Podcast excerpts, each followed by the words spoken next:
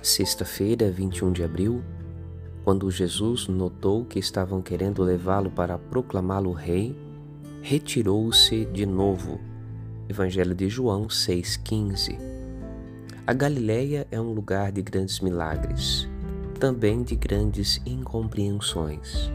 Às margens do mar de Tiberíades, também conhecido como Lago de Genezaré, Jesus cura os doentes, multiplica os pães prega às multidões, anda sobre as águas, silencia a tempestade.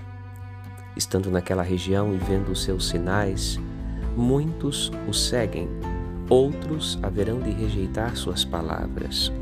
Mesmo entre aqueles que experimentam a força de seus milagres, habita-lhes uma profunda limitação de compreensão. Vem o profeta Jesus e nada mais.